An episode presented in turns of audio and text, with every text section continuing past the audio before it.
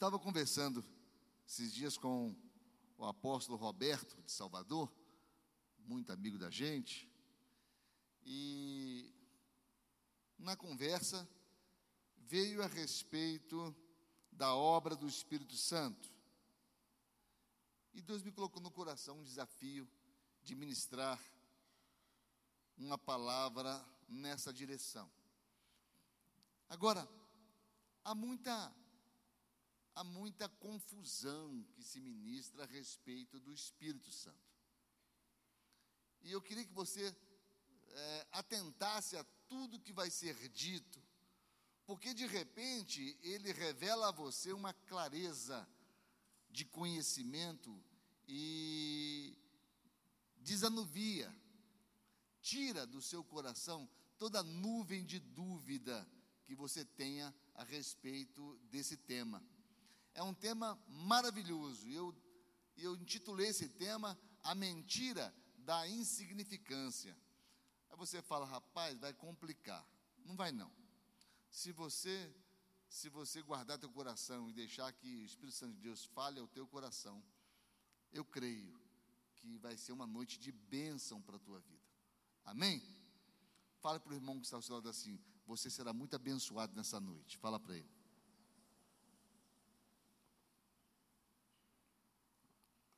Bem, falando sobre o Espírito, e eu, vou, eu volto lá em Êxodo capítulo 3, para a gente começar do começo.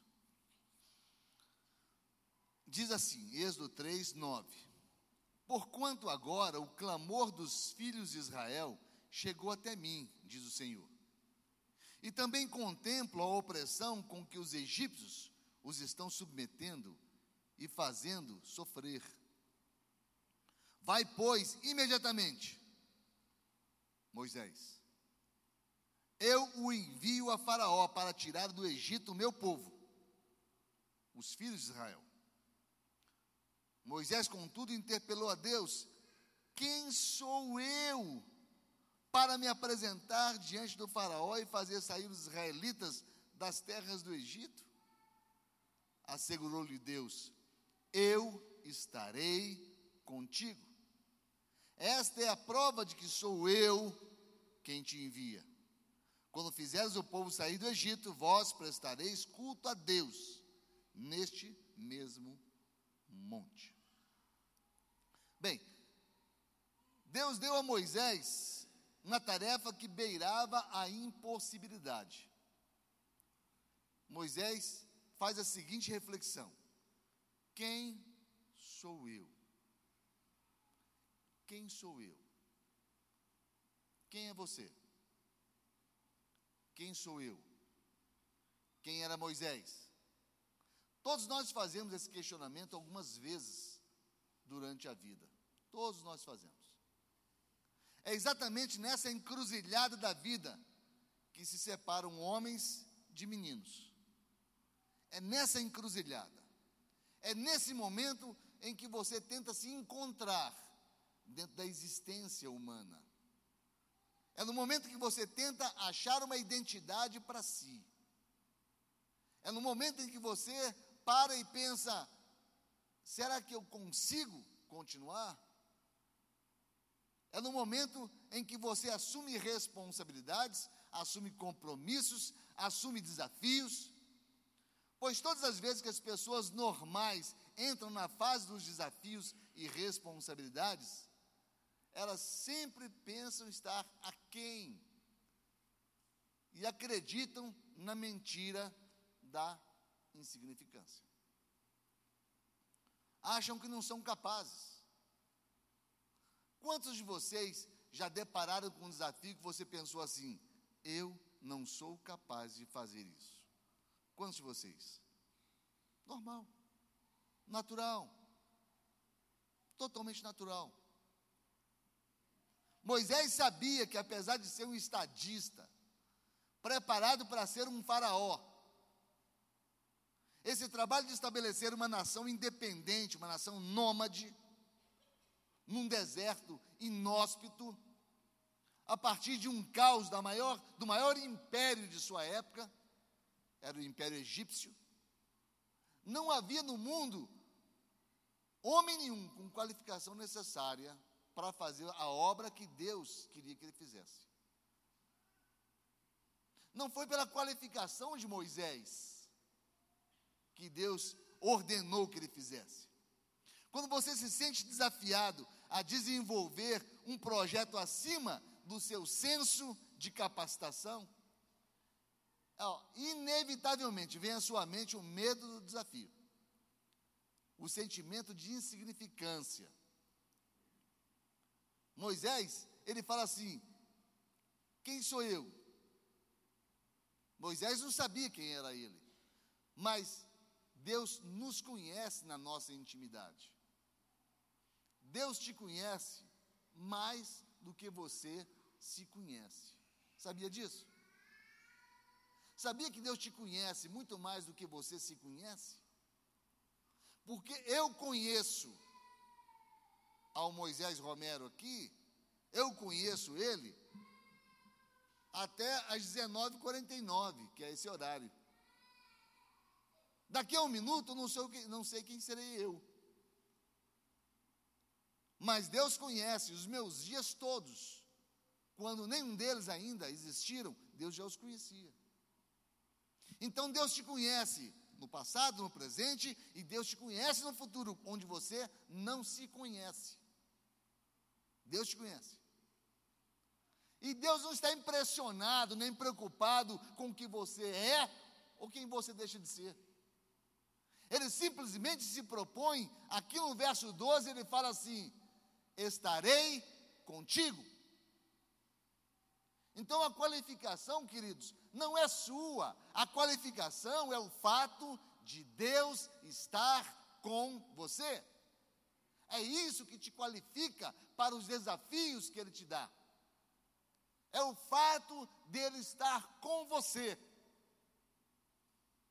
Se Deus não estiver com você, você está no sal. Porque depender da tua qualificação, da tua capacitação, é depender de algo muito minimalizado, muito pequeno, muito circunstancial. Eu e meu amor já vimos estruturas fortíssimas se romperem com facilidade estruturas de casamento, estruturas de liderança. Já vimos se rompendo assim com muita facilidade, pessoas que você não imaginava nunca que iria sucumbir. Mas foram pessoas que confiaram na própria força. Vejo que Deus fala em outra ocasião para outro homem, um homem chamado Josué. E quando eu falo o que Deus falou para Josué, eu falo o que Deus falou para Daniel, eu falo o que Deus falou para Quênia, eu falo o que Deus falou para Lindomar, para Márcia, e para cada um de vocês. Por quê? Não importa se é Moisés, se é Josué, se é Arão, se é Abraão, não importa quem seja, o que importa é esse fato de Deus estar com ele. E é aqui que nós vamos entender a respeito do Espírito Santo de Deus. Acompanhe o meu raciocínio. Amém? Somente acompanhe. Diz Deus a Josué assim: primeiro, Deus nos incita ou nos ou produz em nós o desejo de nos candidatarmos a sermos alguém acompanhado por ele. Aí Deus fala para Josué assim: Olha Deus falando, hein? Depois da morte de Moisés, meu servo,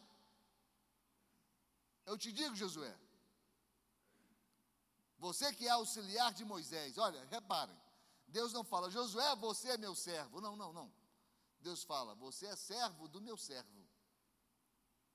Existe uma hierarquização. Existe um processo a ser a ser caminhado, a ser conquistado. Deus coloca Josué no lugar dele. Você é servo do meu servo. Você pode vir a ser meu servo diretamente, mas por hora, por enquanto, você é servo do meu servo, diz Deus para Josué. Mas o meu servo está morto. Eis a sua oportunidade. Agora, pois, você e todo esse povo, preparem-se para atravessar, Preparem-se para o desafio. Vocês vão atravessar o Jordão e entrar na terra que eu estou para dar aos israelitas. Eu as darei a você. Vocês vão conquistar, vocês vão guerrear, vocês vão lutar. Muitos de vocês irão morrer, muitos irão sofrer, mas quem dará sou eu. Aquilo que nós conquistamos não é pela nossa força, é pela presença de Deus na nossa vida. É pela ação e o propósito de Deus na nossa vida. Você vai vencer em nome de Jesus, desde que você esteja dentro do propósito de Deus. Repare só, ele fala assim: como prometi a Moisés, todo lugar onde puserem os pés, eu os darei a vocês. Eu prometi isso para Moisés, mas eu dou a vocês. Eu prometi para Moisés, mas eu dou a cada um de vocês. Eu prometi para Moisés, mas eu dou para você, Júnior. Eu prometi para Moisés, mas eu dou para você, Jefferson. Porque foi prometido para o homem.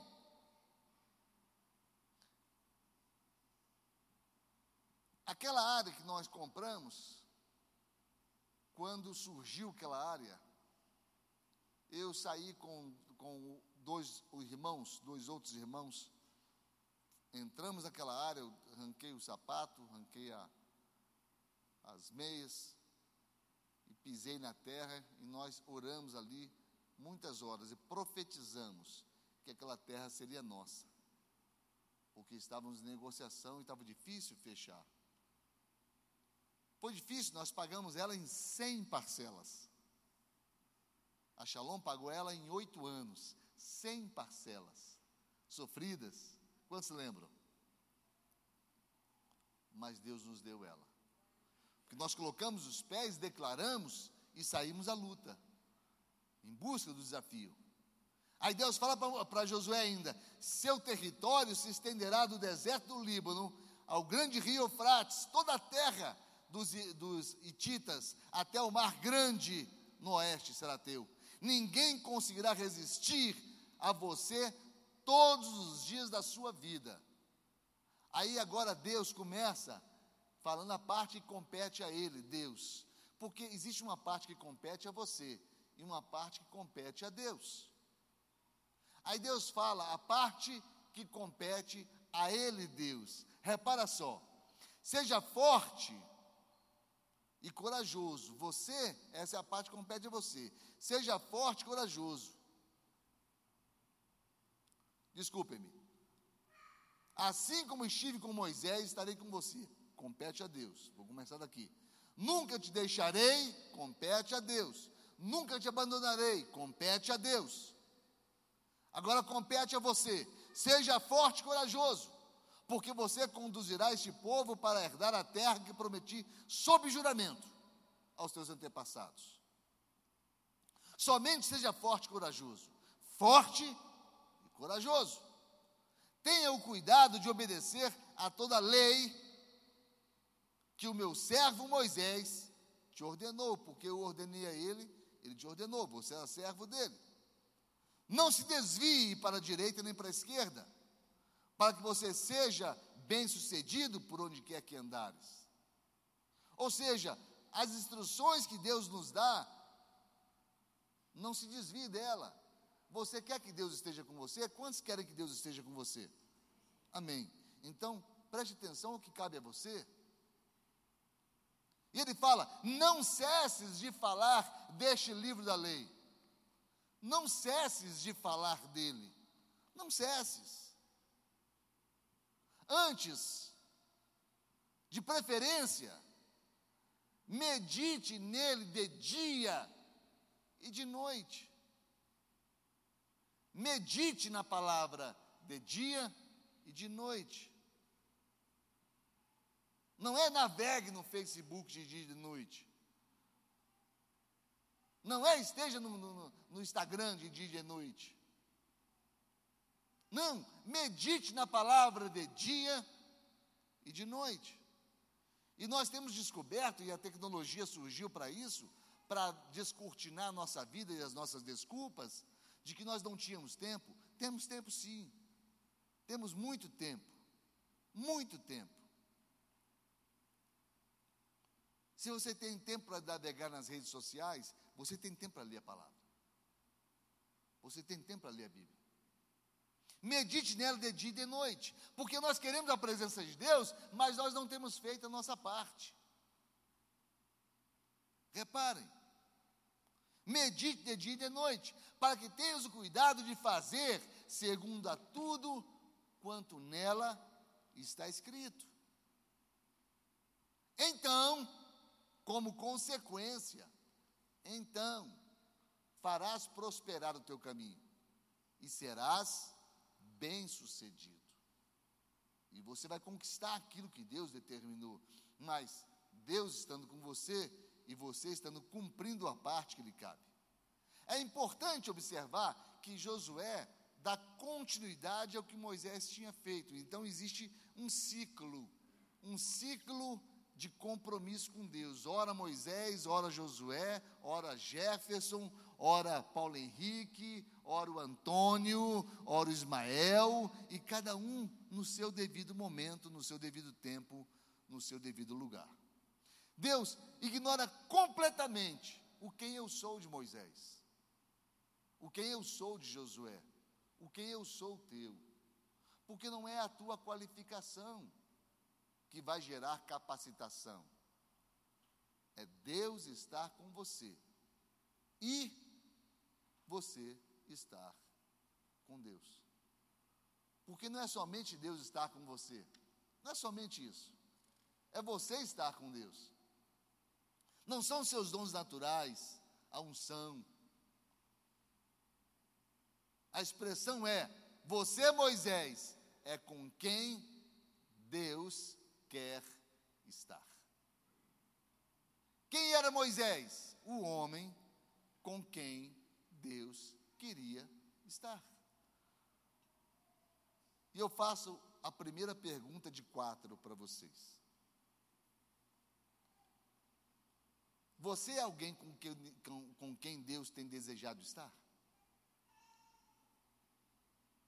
Para facilitar, pergunte para o irmão da direita e da esquerda. Você é alguém com quem Deus tem desejado estar? Não responde teu irmão, não para você não escandalizar ele, tá?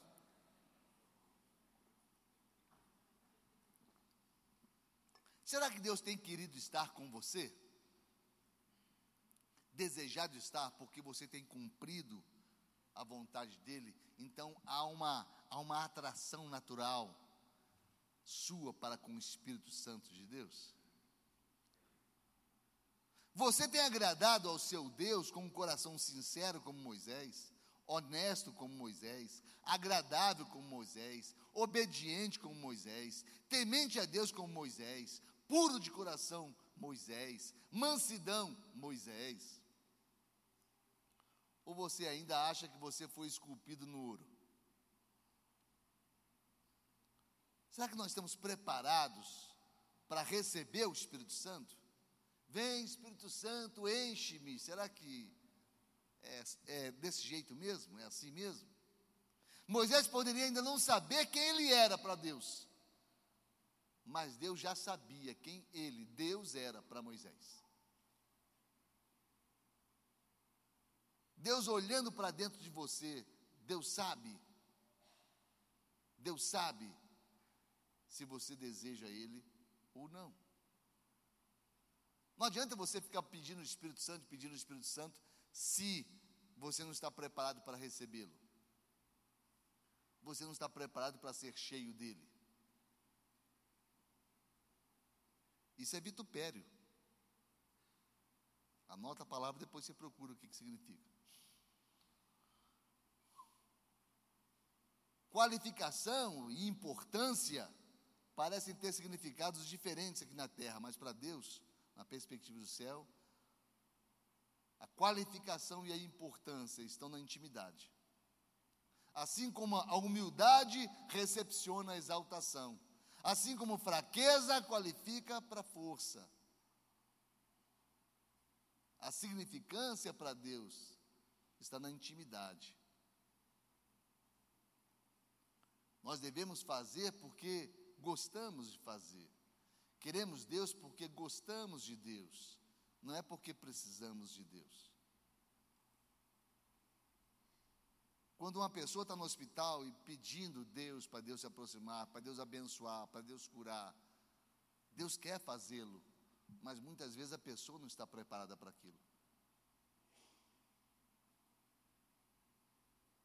Não há uma motivação, não há, não há uma sintonia.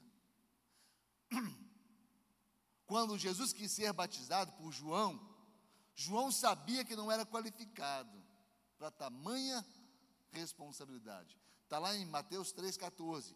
João, porém, tentou impedi-lo, dizendo: Eu é que preciso ser batizado por ti. E tu vens a mim? Mas a disponibilidade do coração de João agradou a Deus. E João batiza o Filho de Deus. Porque João se disponibilizou de coração aberto, de coração sincero, de coração puro. Como está difícil, queridos, manter uma igreja, uma igreja que promova isso, uma igreja que tenha disponibilidade uma igreja disponível. Hoje a gente corre para tanta coisa, tanta coisa é urgente, tanta coisa é prioritária dentro da, do, nossa, do nosso senso de prioridades. Tanta coisa ganha a nossa atenção, a nossa prioridade, acima do próprio Deus acima das responsabilidades que temos para com Ele, para com o reino dEle. E eu faço para vocês a segunda pergunta. Você tem disponibilizado tempo, recurso, vontade a Deus? Você tem disponibilizado isso? Tempo, recurso, vontade? Tem muita gente que fala assim: não, não, eu, eu, eu não posso sair para evangelizar, eu não posso me envolver com o trabalho da igreja, eu não posso estar ajudando, mas eu trabalho muito, então, se eu trabalho muito, eu vou disponibilizar recursos para que a igreja se mantenha e possa remunerar pessoas que possam fazê-lo em meu lugar. É uma disponibilidade. Ah, eu não posso estar presente naquele, naquele culto assim, assim, assim, assim, ou naquele curso, ou naquele congresso, mas eu vou pagar para alguém estar lá. Ah, eu não posso estar lá na entrega dos presentes, lá na, na, na, na, na para as crianças, lar cristão, lá no lar cristão, não posso estar, tá, mas eu vou comprar, vou disponibilizar, disponibilizar dinheiro, recurso, e alguém entrega por mim. E a pessoa que vai fala, eu não tenho dinheiro, mas eu posso ir e entregar por alguém que tenha. Então as pessoas disponibilizam. É o seu caso? Tem gente que prefere estar ganhando dinheiro do que estar à disposição de Deus. E é é isso que inibe a obra do Espírito. Nosso senso capitalista nos acusa quando estamos de graça servindo a Deus em alguma coisa. Você não se sente produtivo.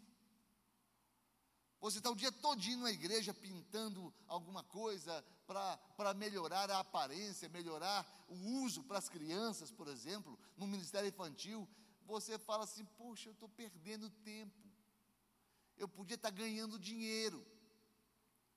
É o senso capitalista. Esse capitalismo selvagem que eh, nos faz entender que você só está sendo produtivo se você estiver gerando renda, receita.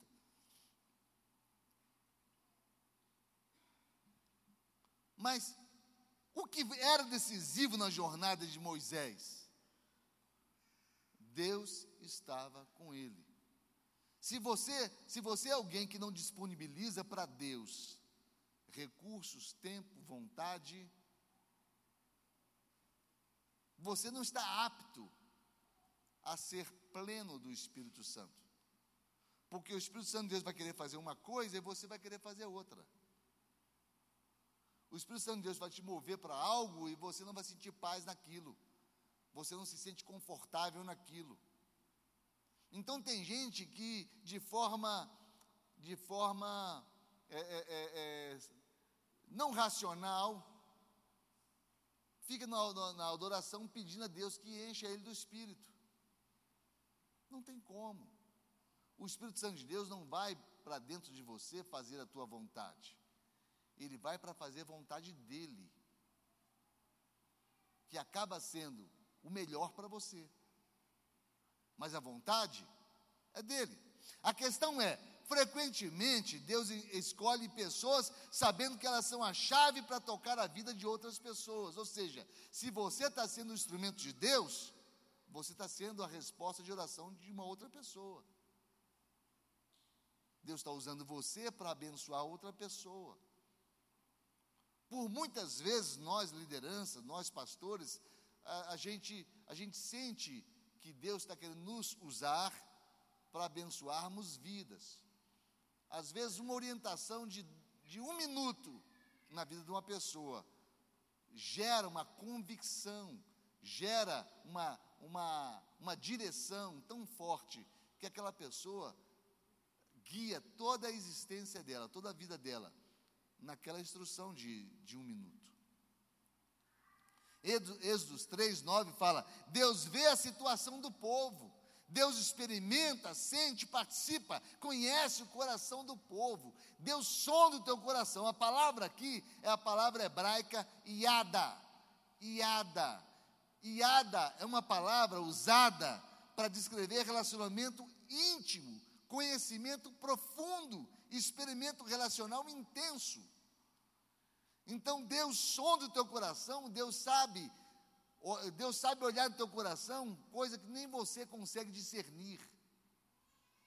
Você não consegue avaliar. Mas Deus sonda e consegue.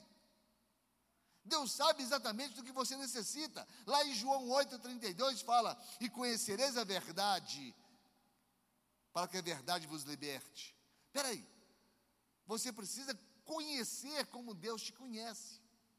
É a palavra iada esse conhecimento. Então, conhecer não é de ouvir falar. Você não vai receber o Espírito Santo de Deus por ouvir falar dele. Você precisa gerar um conhecimento com Deus. Só que o conhecimento gerado para que Deus vá morar dentro de você não é qualquer conhecimento, é um conhecimento de intimidade. Você precisa ter intimidade com Deus. Você é daqueles que vai conversar com Deus e ainda usa um repertório igrejeiro? Ou você vai gerando intimidade, conversa com Deus como se você tivesse e, e está conversando com uma pessoa íntima, próxima? Tem gente que não se abre, ela, ela não, não consegue confessar pecados. Se sentar com um padre para confessar, ela pode até ser que tem uma, aquelas telinhas assim, tá, e não está olhando um rosto do outro, ela disfarça a voz, fala assim, padre, eu pequei. Para poder disfarçar a voz, né? É, para conhecer a voz, tá, tá, tá, tá, não sei. Com um pastor eu sei que tem, grande maioria não, não chega para confessar pecados. Porque as pessoas, elas ficam tímidas. Ninguém gosta de mostrar seu pior lado. Nós sempre impressionamos as pessoas com o nosso melhor lado, né? Você já fez selfie assim? Você pega selfie? Não, eu fico melhor desse lado. Eu, né? Aí você começa a escolher o lado. Se tem dez pessoas para tirar uma foto e as dez perguntam para você, deixa eu ver, você está frito. Por quê? Porque pode estar nove muito bem. Ela vai condenar por ela. ela. Ela ficou feia, o cabelo ficou assim, não está feia a foto. Pronto. Porque ela está feia. Porque ninguém gosta de mostrar o pior lado. As pessoas gostam de mostrar o melhor lado. Só que com Deus, não existe melhor lado. Com Deus, você vai mostrar para ele quem você é. E pode crer, pode crer que você tem um pior lado. Você não gosta que as pessoas vejam, mas você precisa mostrar ele para Deus. Tem gente que, que peca no varejo e confessa no atacado. Passa o dia todo em pecando, e chega à noite, ele vira para Deus e fala: Senhor, me perdoe pelos meus inúmeros pecados. Esse ainda, esse ainda é sincero. E aquele que fala, me perdoe pelas minhas falhas, ele, ele deu o um apelido para o pecado. Pecado agora é falha. Não é assim que se conversa com Deus. Se conversa com Deus é dando nome aos bois. Moisés tinha intimidade com Deus. Moisés usava a expressão iada conhecimento, intimidade, experimento de Deus. Porque o Espírito Santo de Deus não é uma experiência sua, é uma experiência de vocês, é uma experiência dele e sua. Ele tem sentimentos. Deus não é, Deus não é algo estático, ou algo que aconteça com você que não gere uma consequência. Não, não, não, não. O Espírito Santo de Deus não é um arrepio. O Espírito Santo de Deus não é uma pombinha branca que vai aparecer. Não, o Espírito Santo de Deus é uma consciência de quem você é em Deus. Terceira pergunta que eu te faço: você tem experimentado a presença permanente de Deus? Pergunte a pessoa que está ao seu lado, enquanto eu bebo água aqui. Você tem experimentado a, a, a visitação, a presença permanente de Deus em você? O que eu quero dizer com isso? O Espírito Santo de Deus não é um arrepio. Senti um arrepio. Ah, fui visitado por Deus. Ah, que... Não, não, não. Não. Nós somos morada do Espírito. Nós somos morada do Espírito Santo de Deus. Nós precisamos nos sentir morada do Espírito Santo de Deus. Só dois homens do Velho Testamento experimentaram o iada de Deus: Moisés e Adão, os dois únicos. Sabem por quê? Eles tinham intimidade de relacionamento. Abraão não tinha isso, Davi não tinha isso, nenhum desses tinha isso. Mas Moisés e Adão tiveram. Moisés e Adão foram os dois únicos que Deus se apresentou para eles como Senhor. Foram os dois únicos que Deus se apresenta como Senhor. Os outros eram ioiô. Hoje está bom, amanhã está mal. Hoje eu estou servindo a Deus, matando o gigante Golias, amanhã estou pecando com Batseba. Hoje, hoje eu estou entregando Isaac para ser sacrificado, amanhã eu estou entregando Sara para Faraó. Por mentira, dizendo que é minha irmã, com medo de morrer. Moisés e Adão não. Eles tinham uma relação constante com Deus. Isso gerou qualificação. Foi isso que gerou qualificação. Então é relacionamento, queridos. O que faz com que você experimente o Espírito Santo de Deus é o relacionamento com Deus. Tem gente que fica procurando igreja barulhenta. Eu quero um avivamento. Aquela igreja está tendo um avivamento. Aí passa na rua, oh, tem um avivamento ali. Por quê? Então uma gritaria doida. Uma gritaria doida. Então tem um grande avivamento. Porque tem muito barulho. Não é o barulho que garante o avivamento. Pode ser um sinal? Pode ser um sinal, claro que pode. Mas a garantia do avivamento não é o barulho. A garantia do avivamento é o teu coração, porque avivamentos não acontecem de fora para dentro, acontecem de dentro para fora. O maior avivamento que você possa experimentar acontece na tua vida, dentro de você. Não é no ambiente onde você está. É dentro de você, é na intimidade. Experimento, iada, iada. Às vezes nós pensamos que o ato religioso nos qualifica o conhecimento de Deus. Eu ler muito a Bíblia, eu estudar muito a Bíblia, isso não é para o teu relacionamento com Deus, isso é para o teu conhecimento de Deus. É para que você amplie a sua visão de quem é Deus. Mas isso não te garante, senão bastava você fazer curso de teologia, você estava salvo. Porque aí você ia estudar muito de Deus, você conhecer da, da, da, alguma coisa das pessoas, não te garante conhecer a pessoa. Não, tem gente que estuda tudo a respeito, por exemplo, do, do presidente da República. Sabe que, a data de nascimento dele, sabe onde escola ele estudou, sabe o nome da esposa dele, quantos filhos ele teve, sabe tudo dele, mas não conheceu pessoalmente. Eu tenho uma experiência que já contei para vocês disso, de um, de um diretor de uma, de uma rede de lojas que entrou numa loja e o gerente não conhecia, trabalhava 15 anos para ele e não conhecia ele pessoalmente. É possível. É possível você estar dentro de uma igreja e não conhecer Deus. É possível você cantar para o Espírito Santo e não ter experimentado dele. Porque não existe iada. Não existe relacionamento profundo. Queridos, isso é importante. Isso é importante para cada um de nós porque isso é a permanência do pulsar do Espírito dentro de você. É de suma importância.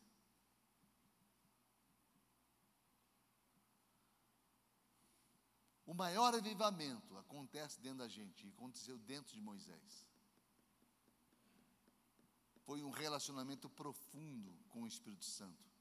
Moisés experimentou avivamento que nem Abraão experimentou. Em Êxodo 6, 2, 3, olha o que, que Deus fala para Moisés. Falou mais Deus a Moisés e disse-lhe: Eu sou Elohim Adonai. Aparecia Abraão, aparecia Isaac, a Jacó, Deus falando, como o Deus Todo-Poderoso. Eu apareci como Jeová de Sabaoth, eu apareci é, é, como, como o próprio Jeová, mas não como Elohim Adonai, mas pelo meu nome, Elohim Adonai, é que eu te conheci. É pelo relacionamento do senhorio de Deus sobre a vida de Moisés. Moisés e Adão receberam a revelação da natureza de Deus. Deus se diz: Eu sou para eles eu sou.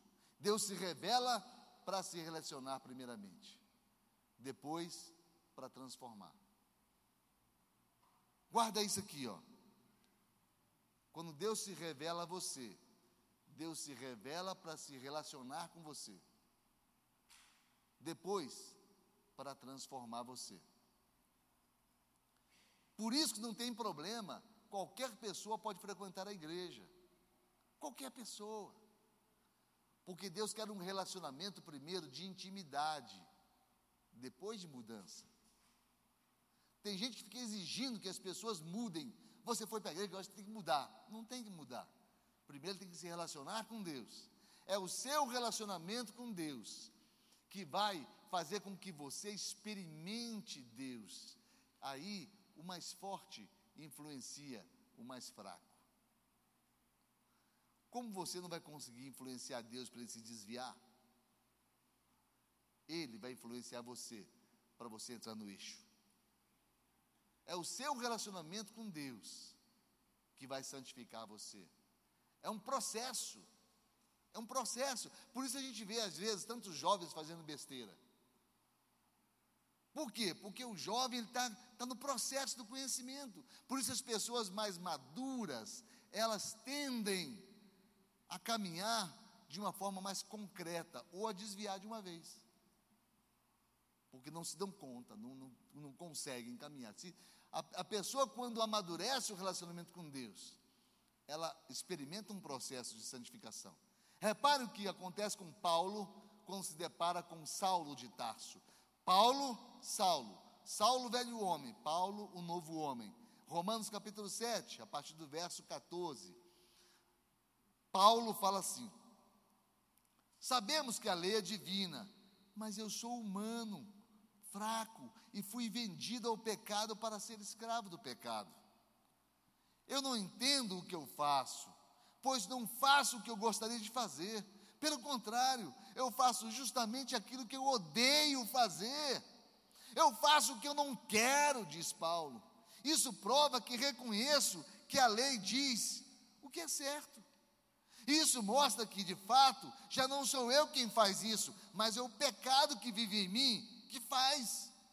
Pois eu sei que aquilo que é bom não vive em mim, isto é, na minha natureza humana, porque mesmo tendo dentro de mim a vontade de fazer o bem, eu não consigo fazer o bem. Pois não faço o bem que eu quero, mas justamente o mal que eu não quero, esse eu faço. Mas se faço o que eu não quero, já não sou eu que estou fazendo isso. É o pecado que vive em mim que está fazendo. Assim eu sei que o que acontece comigo é isso. Quando quero fazer o que é bom, só consigo fazer o que é mal. E dentro de mim eu sei que eu gosto da lei de Deus, eu gosto dela, mas vejo uma lei diferente agindo naquilo que eu faço. Uma lei que, que luta contra a lei de Deus. Ela me torna prisioneiro do pecado que age no meu corpo. Como eu sou infeliz. Quem me livrará desse corpo que me leva para a morte?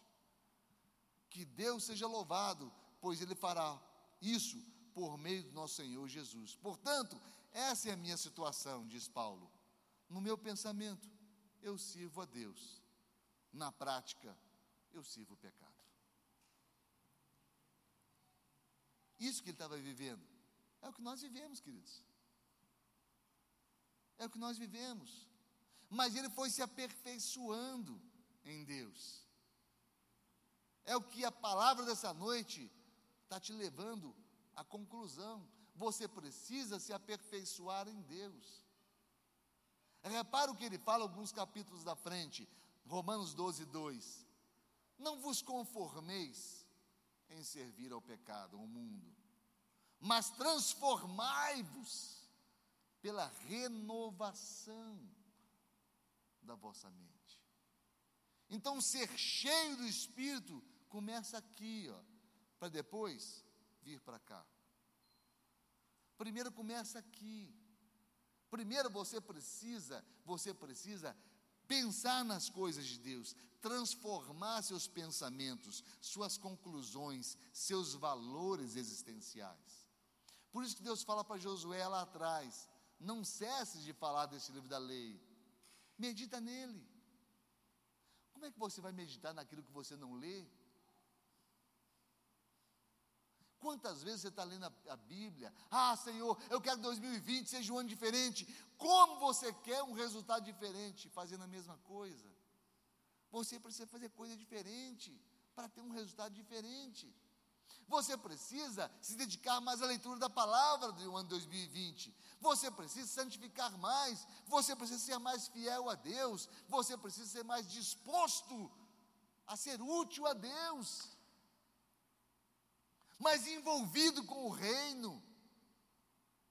Mais dinâmico nessa busca de Deus. Por quê? Porque a visitação do Espírito não é algo isolado Não é algo isolado. Antes de ir para a quarta pergunta, eu quero, eu quero que você acompanhe o que eu vou falar para você. Eu, eu, já fiz essa pergunta aqui em estudo e para alguns irmãos, e eu acho que já para a igreja toda já. Quantos espíritos moram dentro de você?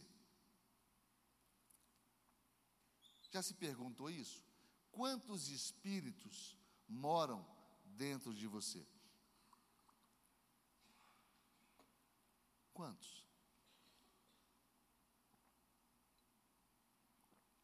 Senhor, em nome de Jesus, se há alguém aqui dentro que está sendo dominado por mais que dois espíritos, nós repreendemos em nome de Jesus e declaramos a liberdade, a libertação dessa pessoa, em nome de Jesus.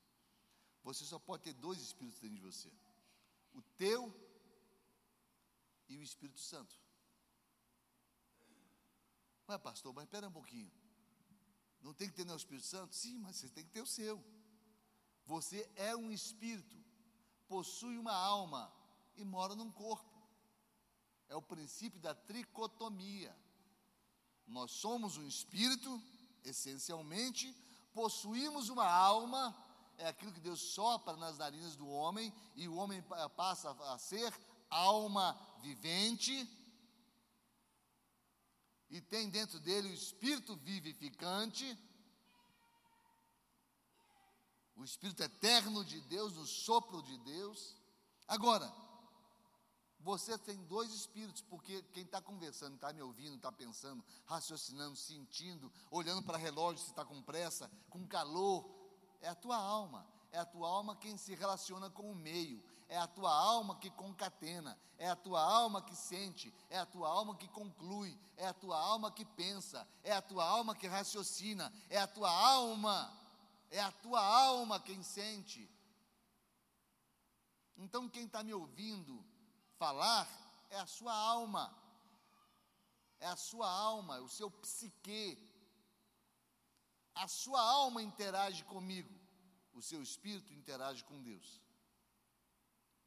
Então está aí, dentro de você a tua alma, e dentro de você o seu espírito, que está ao lado da sua alma, conduzindo ou não sua alma, conduzindo ou não a sua existência. E o Espírito Santo de Deus. Agora, o Espírito Santo de Deus em Moisés não era permanente como é em você. Não era permanente. Por que não era permanente? Porque o homem experimentaria o pecado em Adão, com quem Deus se relacionou a ponto de ser senhor da vida dele. Quando o homem experimentou o pecado, o Espírito Santo não poderia mais viver dentro do homem. Porque o Espírito Santo de Deus é eterno. Ele não poderia viver, conviver com o pecado. Aí você pergunta, mas espera um pouquinho, pastor. Eu sou pecador. Como é que o Espírito Santo de Deus mora dentro de mim? Jesus te lavou com o sangue dele. Jesus te justificou com o sangue dele. Quando você aceita Jesus como seu Salvador da tua vida, você coloca entre a tua velha natureza e o Espírito Santo o sangue de Jesus, que te purifica de todo pecado. Então, o Espírito Santo de Deus mora dentro de você, mesmo você sendo pecador, porque Jesus morreu a tua morte porque Jesus substituiu você na cruz do Calvário. E dentro de Jesus moravam quantos espíritos? Dois. O espírito do homem Jesus e o Espírito Santo de Deus. Por isso Jesus sofreu tanto no Getsemane. Porque Jesus sabia que haveria um momento em que o Espírito Santo seria retirado dele. Por quê? Porque ele tinha que experimentar o quê? A morte. O salário do pecado. Pecado de quem? Dele? Não. Pecado da humanidade, o seu pecado, o meu pecado.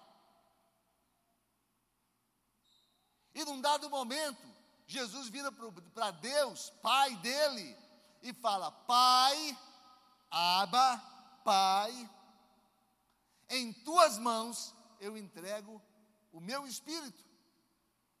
Que espírito Jesus entregou para Deus? O espírito dele ou o Espírito Santo? O Espírito Santo. O Espírito Santo foi retirado de Jesus. E Deus e o Espírito Santo ficaram observando Jesus, porque naquele momento não podiam se aproximar dele. Ele se tornaria o homem mais amaldiçoado da face da terra, porque ele carregaria dentro dele o pecado de toda a humanidade, de todos os tempos. E ele se enche do pecado da humanidade. E ele grita: Não mais pai. Porque Deus deixa de ser pai. Deus não é pai do pecado. Deus não é pai de pecador. Pecador é criatura de Deus. É, Marcos 16 fala assim: Ide por todo mundo e pregai o evangelho a toda criatura. Ah, mas nós somos todos filhos de Deus. Quem disse isso? E a todos quantos o receberam, deu-lhes o poder de serem feitos filhos de Deus. Somente quem crê em Jesus e aceita Jesus como Senhor e Salvador da sua vida, esse é filho de Deus. Quem não tem Jesus como Senhor e Salvador da sua vida, não é filho, é criatura de Deus. E Jesus agora não mais como filho, mas como criatura. Jesus não grita mais pai, Jesus grita: Deus meu, Deus meu, por que me desamparaste? Por quê? Porque ele agora tinha um pecado de toda a humanidade dentro dele. Ele estava vazio do Espírito Santo. Por isso, queridos, você pode ser hoje cheio do Espírito Santo. Porque Jesus se esvaziou dele para tomar o seu lugar. Jesus se esvaziou do Espírito para tomar o seu lugar na cruz do Calvário. Não foi Moisés que morreu por você na cruz do Calvário. Não foi, não foi Adão. Não foi Davi. Não foi Paulo. Não foi Maria. Não foi José. Foi Jesus que morreu a sua morte. Foi Jesus que foi condenado no seu lugar. Foi Jesus que carregou na cruz do Calvário tudo aquilo que você carregaria em você. Então, por isso, vem a quarta pergunta agora. Como está o seu relacionamento com o velho homem? Como está o seu relacionamento com o velho homem? Moisés nunca mais perguntou a si mesmo: Quem sou eu? Sabem por quê? Porque ele descobriu quem é Deus. Você não precisa saber quem você é, você precisa saber quem Deus é. Porque é Ele quem te qualifica. É Ele quem gera na, na, no teu coração, na tua vida, o significado da sua vida. A significância vem de Deus. É Ele quem vai gerar isso. Uma vez eu falei a respeito da pré-existência. Eu falei, Descartes afirmou a consciência da sua existência. Ele falou: penso, logo existo. E Deus afirmou sua divindade e a sua pré-existência. Ele fala: Eu sou o que sou. Duas afirmações, dois verbos diferentes. Um diz, eu existo. O outro diz, eu sou. O primeiro se explica na limitação do tempo e do espaço. O segundo se explica na independência de todas as coisas. Tudo que existe teve um princípio. Por mais que dure, terá um fim. Tudo que existe ocupa um lugar no espaço. E é limitado, por maior que seja. Quem existe, nasce e morre, começa e acaba. Tudo que existe hoje, ontem não existia, e amanhã pode ser que não exista mais. Existência pressupõe origem, e origem pressupõe força criadora. Por isso, existe homem, existe cosmos, galáxia, planeta, estrela, existe anjo, animais, peixes, vegetais, Existe dentro da existência todas as coisas, mas Deus, Deus não existe dentro da existência, porque Deus é o criador da existência. Tudo ao redor tem idade, tudo ao nosso redor foi criado, mas Deus não foi criado, logo Deus não existe, Ele é. Aquele que é, não é limitado no tempo e nem no espaço. Aquele que é, não nasceu e nem foi criado. Aquele que é, pode dizer eu existo, como um grito dentro da minha dependência temporal, assim como pode dizer eu sou a voz de Deus que por toda a eternidade sempre existiu. Eu existo foi pronunciado em desobediência no jardim do Éden. Eu sou foi pronunciado no jardim do Getsemane. Eu existo é a afirmação do próprio eu na Torre de Babel. Eu sou é a negação do eu na cruz do Calvário. Eu existo é o bezerro de ouro feito pelos hebreus. Eu sou é a adoração a Deus por quem simplesmente é. Ele é antes da formação do sol e das estrelas. Ele é antes que houvesse dia e noite. Ele é antes do mar separar-se da terra. Ele é antes que o mal se rebelasse contra ele. Ele é o pão da vida antes que o fruto da morte existisse. Ele é a luz do mundo antes das trevas possuírem a humanidade. Ele é a porta de chegada à casa do Pai depois de um caminho de lutas e decepções.